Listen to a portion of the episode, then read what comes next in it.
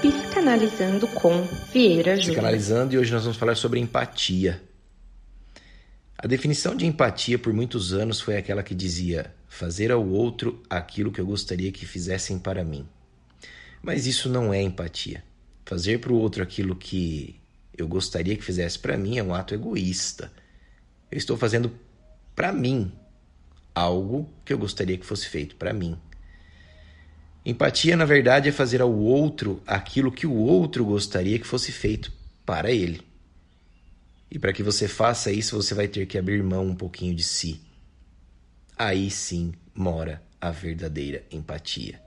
Conseguir abrir mão de si, do próprio ego, dos próprios interesses, para ver o sorriso e a satisfação no outro. Mas cuidado, empatia não é ser bobo.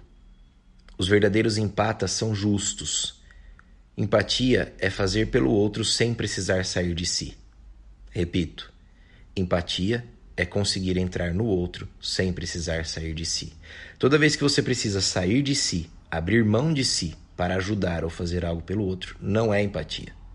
É carência. É uma deficiência de autoafirmação. Você está tentando agradar. No fundo, é só uma insegurança. Você sai de si, agrada o outro para que o outro te ame. O maior empata de todos os tempos, Jesus deu a vida pelas pessoas.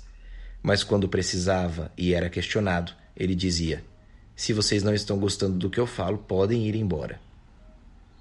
O maior empata de todos os tempos nos ensinou: é preciso amar as pessoas e lavar os seus pés se for necessário. Mas que cada um compre aquilo que quiser comprar e pague por aquilo que plantou, colhe aquilo que plantou. Empatia é justiça. Ser bonzinho é só uma deficiência de identidade. Para saber mais, acesse psicanalizando.com.